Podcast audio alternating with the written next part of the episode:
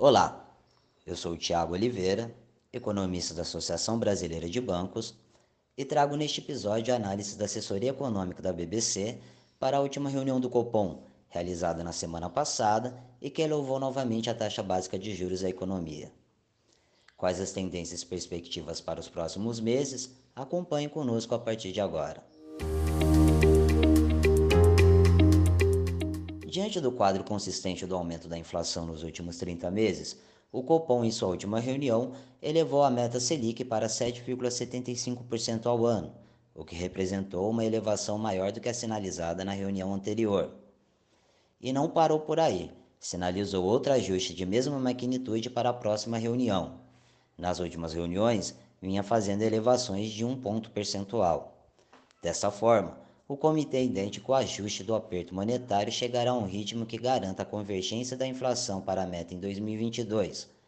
Porém, enfatiza que os passos futuros da política monetária poderão ser ajustados dependendo da evolução da atividade econômica, do balanço de riscos e das projeções e expectativas de inflação para o horizonte relevante da política monetária. A decisão do Copom, na semana passada, foi defendida também pela situação não favorável no cenário externo. Países como Estados Unidos, China e Europa enfrentam persistentes pressões inflacionárias, o que levará à redução dos estímulos monetários e fiscais.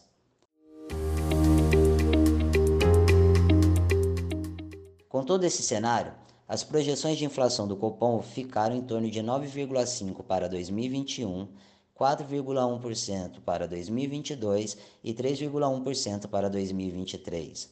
Ela se baseia dentro de uma taxa de juros extraída da pesquisa Focus e a taxa de câmbio partindo de R$ 5,60 e evoluindo conforme a paridade do poder de compra.